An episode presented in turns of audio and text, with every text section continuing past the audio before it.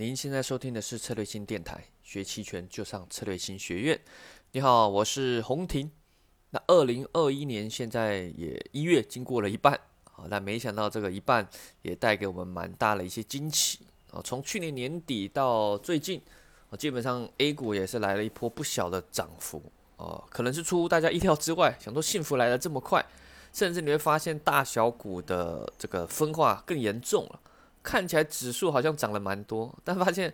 哎，小股票或者是你手中的一些股票，哦，发现哎，怎么没什么涨，甚至跌了啊？这是目前的一个蛮严重的现象啊。但不管无论如何，如果你是做指数啊，指数投资 ETF，或者是你是做期权，多多少少应该都是会受益。尤其是如果你是呃我们的一些学员啊，遵照我们的方法做趋势交易的，基本上这一波趋势是应该要赚的，只是赚多赚少的问题。那如果是逆势的人，那可能会比较辛苦。那如果如果是做期权卖方啊，卖方我们知道它可能通常是比较偏中性啊，做时间价值波动率的交易。那在这波中啊就很辛苦啊，甚至应该是亏损。但没关系，这很正常，因为我们知道去年年底那好几个月，基本上卖方是赚的比较轻松。那期权就是这样啊，或者是交易也就是这样，好赚，再来就是不好赚，不好赚，再来就是好赚。好赚跟不好赚会风水轮流转的，所以这段期间，呃，对做卖方的双卖的做中性策略的，肯定是比较难过的，啊，这是很正常的。出来混总是要还，那核心就是说，在这段期间能少亏，或者是你是清仓啊，就尽量可以少亏啊，因为接下来有可能就迎来哎波隐含波动率变高了，然后开始震荡的时候，哎，那可能就慢慢的你又可以可以开始赚钱。啊，比较尴尬或者惨的，就是说在一波趋势中，你就出局了，你就你就毕业就淘汰了啊，这个是对卖方最大的不利，有可能接下来就进入好赚的时候，你就无法参与。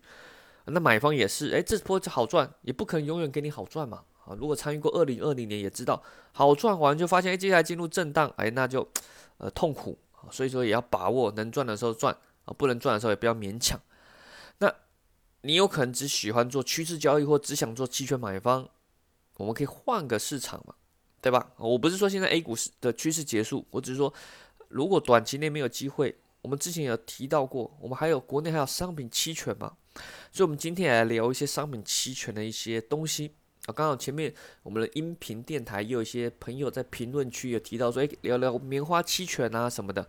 那我们就来看一些商品期权的东西，也让大家去认识。不论你想不想做哦，你都可以去了解这个有趣的市场。啊，毕竟期权它是个工具，核心是标的，而标的有很多嘛，你多少都可以参与。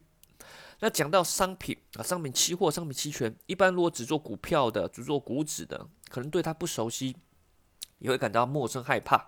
还想说这个我股票多多少少都熟悉嘛，对吧？茅台啊我也喝，对吧？银行、券商啊平常也有参与啊，所以对股票会多少比较熟悉，对指数，所以你做金融期权，呃，可能比较好下手。但是你做商品就觉得，哎，这个东西是不是很黑暗啊？搞不懂，不敢下手。什么是棉花，对吧？哎，什么是豆粕？哦，什么是铜啊？这些可能说不清楚就不敢参与。当然有这样的敬畏之心是好的，哦，但是也不需要造成一种阻碍。你可以尝试着去理解，去去小资金尝试嘛。啊，而且更重要一点是说，做一个商品不是说一定要把它整个搞透透，你又不是分析师。对吧？例如你做棉花或豆粕，你不需要把整个产业链搞得很熟，说哦，我知道什么时候产棉花啊，我知道这个豆粕它的上游、下游，或者说哎，像上了生猪，我有有些人去研究啊，什么时候有母猪、什么猪仔什么的，啊，你不需要了解这么清楚，了有多了解一点啊，可能有点帮助。我当然有可能了解它太多是一种害处，因为交易这种东西很特别，我们最终是回到价格上的博弈。哦，期权这个工具，但是标的上的价格博弈、多空的判断，还是我们最终的一个核心。那基本面这些信息，你可以养成一个系统逻辑，也挺好。好，分析说哦这个原因，但是也不要受困于这些啊基本面啊，因为重点是在于说，你获得的这些资本基本面的信息或者是逻辑，你不是唯一的，对吧？你的对手方甚至这些机构、企业，它比你更懂，你再怎么研究，除非你说啊，我沉浸这个行业十几年，那你说沉浸行业十几年，分析师有赚钱吗？啊，也不一定。对吗？哎，企业它沉浸这么久，我说啊，我非常了解棉花哦，这个产业链。结果往往你看到大行情来的时候，亏最多就是这些企业，因为它太受制于自己主观上面对这些基本面的信心的的的这种判断。那价格来的时候，趋势来的时候，不管你是谁，市场是很可怕的。但你多了解有好处，但是也不要因为完全不了解就害怕啊。核心是回到交易啊，交易很多东西是很像的啊，只是说你要根据标的它的一些特性做点微调。那回到这个商品上，商品当然最终它回到它的供需啊，你做棉花会回到它的供需啊，供需会影响它的这个价格。但是除非是到到到期，例如棉花期货，它会交割到期，除非是到到期结算，那它趋向于基本面，不然在到期前它都是资金的博弈啊。说白了，说夸张一点，大资金的介入，像我们这种商品，其实很容易在很大资金，例如股票资金几百亿的资金介入下。几百亿在股票上可能也是小资金，对吧？但几百亿进入一个商品的一个市场，它可能就可以把一个商品拉得很夸张，对吧？那搭配一些基本面的信息啊、炒作消息的助攻啊，它可以拉破很强大的趋势啊。如果它对手方又不强的话啊，所以说资金啊多空的判断啊，在商品上也是很重要啊。那么回到说，诶，那我们不是在讲技术分析啊什么的，我们回到说，在商品期权市场，那这个东西是怎么用，怎么去看？如果你去看商品期权的话，我们以棉花为例，你会发现它有很多月份，对吧？一样跟期货一样，期货有哪些月份，商品期权就有。所以你会看到期权上有，例如以棉花为例，有三月、五月、七月、九月。当然它随着它的规则，它以后会往后开嘛。我现在讲的是目前有的。一般来说，我们会去做热门月，因为热门月它的流动性、交易量会比较好。哦，可能一般投资者认为说，哎，这个。或者是你打开软件，发现它的交易量、持仓量跟那个，诶，一般人可能会觉得说，哎，这个交易量好像不大啊，是不是有流动性危险呢？但如果你的资金量不大，除非你真的是大资金啊，不然的话，其实这些不是考量的因素。对吧，你说几几万、几十万的在做商品期权啊，甚至几百万也都是 OK。几千万这样有可能会有点问题啊，但我相信一般投资者不会有这么大量资金去做这样的商品期权。即使有，也不会去集中在某些商品。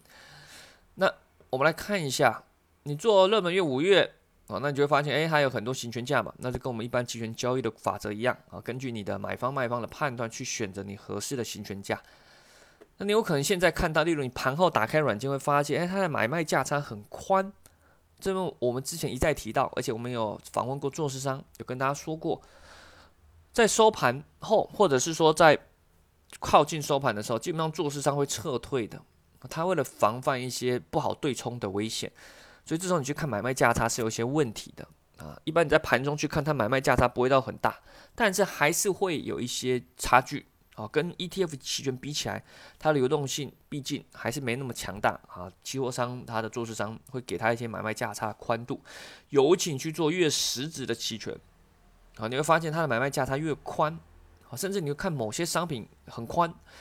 例如看上期所的铜啊、铝啊、什么锌啊，它的买卖价差又更宽了一些。你有时候挂个买价都等很久没人成交，啊，那你会吃亏一点。但没办法，对吧？这就是这样，你就把想象这个，你做场外交易啊，或是做各种奇奇怪怪交易，它都会吃一点，或者说外汇它都会吃一点价差，这也是合理的，不要太夸张就好了。那你会看还有其他月份，例如什么三月、七月、九月啊，基本上除了热门月，其他都是流动性比较差的。但有时候你可以去做一些比较近月的啊，例如棉花，你说哎，我想五月太久了，波动起来也不刺激，对吧？因为我们知道越远越当行情波动起来，它的方向性没有那么强，反而是隐含波动的影响比较大。但近月它方向影响性会比较强。例如像你要做棉花，你觉得它可能近期有一波涨势，假设啦，好，那你想说，那我不想买那么远。那你可以期权可以去买一点三月的，但不要买太多啊，毕竟这个它交易量没那么大。例如你买个一千手，那你要出场就比较痛苦啊。你甚至你可能要分布合约啊。例如我们一般会说，哎，你觉得会买在哪？就阶段性买在哪？例如你觉得棉花最近会涨到一万五千四，那你可能就买到一万五千四。但是因为要面对这种流动性并没有这么强大的时候，你假设你想买五百张。你不能五百张都买到一万五千四，啊，如果是 ETF 期权，或许可以，但是面对这个商品期权，你可能要分散一下啊。例如说，那我就买一万五千四两百张，一万五千六两百张，一万五千八一百张，这也是可以的。因为考虑到你如果要撤退的时候，不想造成这个点差的吃亏。那如果是卖方，那就更重要，卖方更需要分散，因为流动性一旦不好，如果发生大量危机，是对卖方一种危险。不过在商品期权市场上，我们比较建议的是说去做偏买方了，没机会你可以不做，有机会你去参与买买方的趋势。那如果你对卖方的对冲很熟悉，那当然可以做一点卖方啊，因为现在很多商品期权它的波隐含波动率是蛮高的，你做一些双卖搭配期货上去做对冲哦，是可以或许可以赚到这些时间价值啊，隐含波下降的钱啊，但会比较辛苦，因为商品。趋势来的时候波动起来，它是会持续很大的波动。我们就从铁矿石动力煤就会看到这个现象。你想要做这个隐含波下降，就发现做呢做的很辛苦，做到自己人生怀疑啊。但是或许最终可以赚钱，如果你中间的对对冲没有损失太多啊，但就比较辛苦啊。反而诶，做一些买方趋势震荡的一些商品就不用做啊。买方趋势一来，诶，你做一发抓抓到了，这个获利也不小啊。那当然我们可以来再看一些。啊，有趣的特色就是说，你如果做商品，你会发现它每个月份的价格不太一样啊。长期参与期货市场的人会比较熟悉，但如果是他刚接触的人就比较困惑。每个月份它标的价格都不太一样啊。例如说，来看，假设棉花三月啊，可能是幺四九八零啊，一万四千九百八，但热门月五月是一万五千零四十啊，差距有点有一些，当然这个没有到很大。股指期货它每个月份也有一些升贴水差距嘛。但商品某些会差距比较大，刚好我举例这个棉花不大，我们看看有没有差距比较大的。好，例如我看一下，例如 PTA，好，我们看一下 PTA，例如三月，好，三千九百六十八，五月啊四千零二十四，啊，就看到有八十点的差距，啊，甚至某些商品它差距更大，因为商品它是一个很特别的，它有季节因素的，啊，商品它有供需，尤其是农产品的供需更严重。工业品倒还好，可能有需求的关系，但是供给毕竟它可以一年四季开工哦，大部分呢啊，可能有时候要休息，春节休息，但大部分情况下它不太会受天气季季节的影响，顶多是这个需求上有一些啊开工的因素啊，呃一些呃需求呃产能的因素或许有一点，但没有像农产品影响这么大。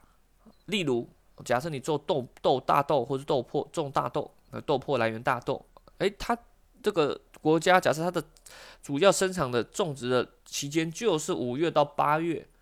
这是大 自然的因素。即使科技未来发展这么好，短期内很少很难让你说你的一年四季都可以去产大豆，很难很难，只能顶多说多少种一点温室培养什么的。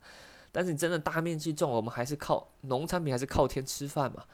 对吧？所以它集中的季节，集中在那个地方去生产，集中在某个地方出货，啊，是非常有可能。所以你会发现，当生产的因素啊、运输的因素、国家间的博弈、出口的因素，就会集中在爆发在某几个月，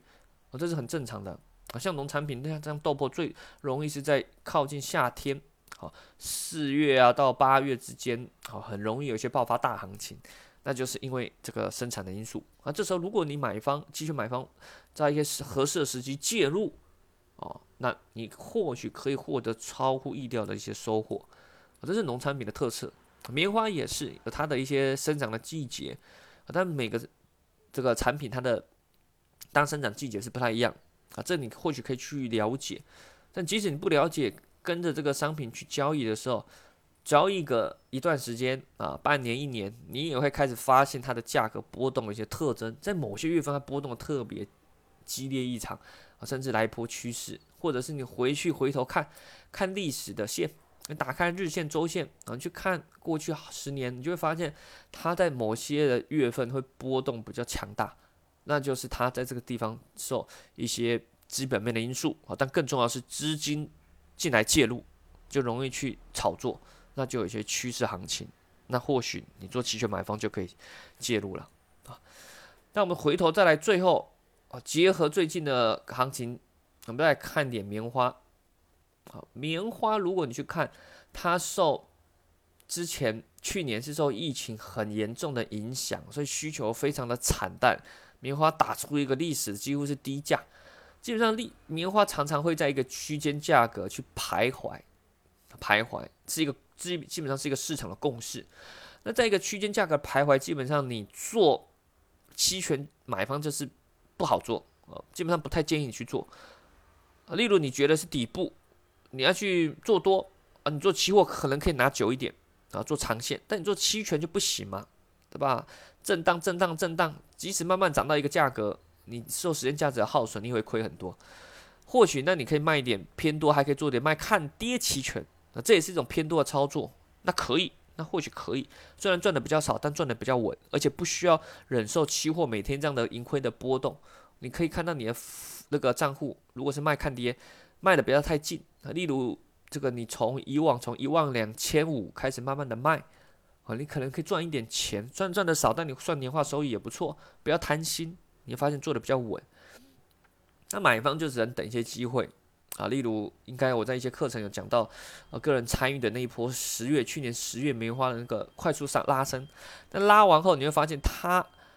买方有机会，但接下来陷入一个区间震荡啊！当然，震荡中是慢慢的往上底部抬移，但这个对买方也不是很有机会。你就要在等，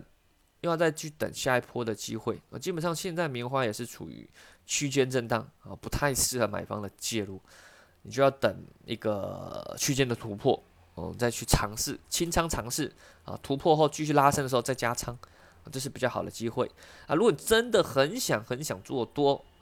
那你可以卖一点远一点的看跌期权啊。那如果你想做空，呃，也可以啊，因为都有一些机会啊。只是说我个人不太会想要去做这种短线内的什么止损试空，我个人是不太去做这种，都是做一些大趋势中啊把握行情。好了，那当然有更多可以聊这些细节，大家可以参与好，或者是这个加入。我们的一些期权的课程，例如我们最近要开的是期权重建班，这次是特别开放为线上课程，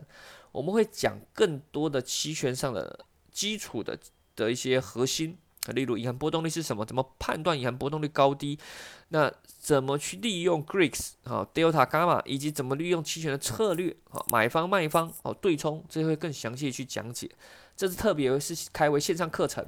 啊，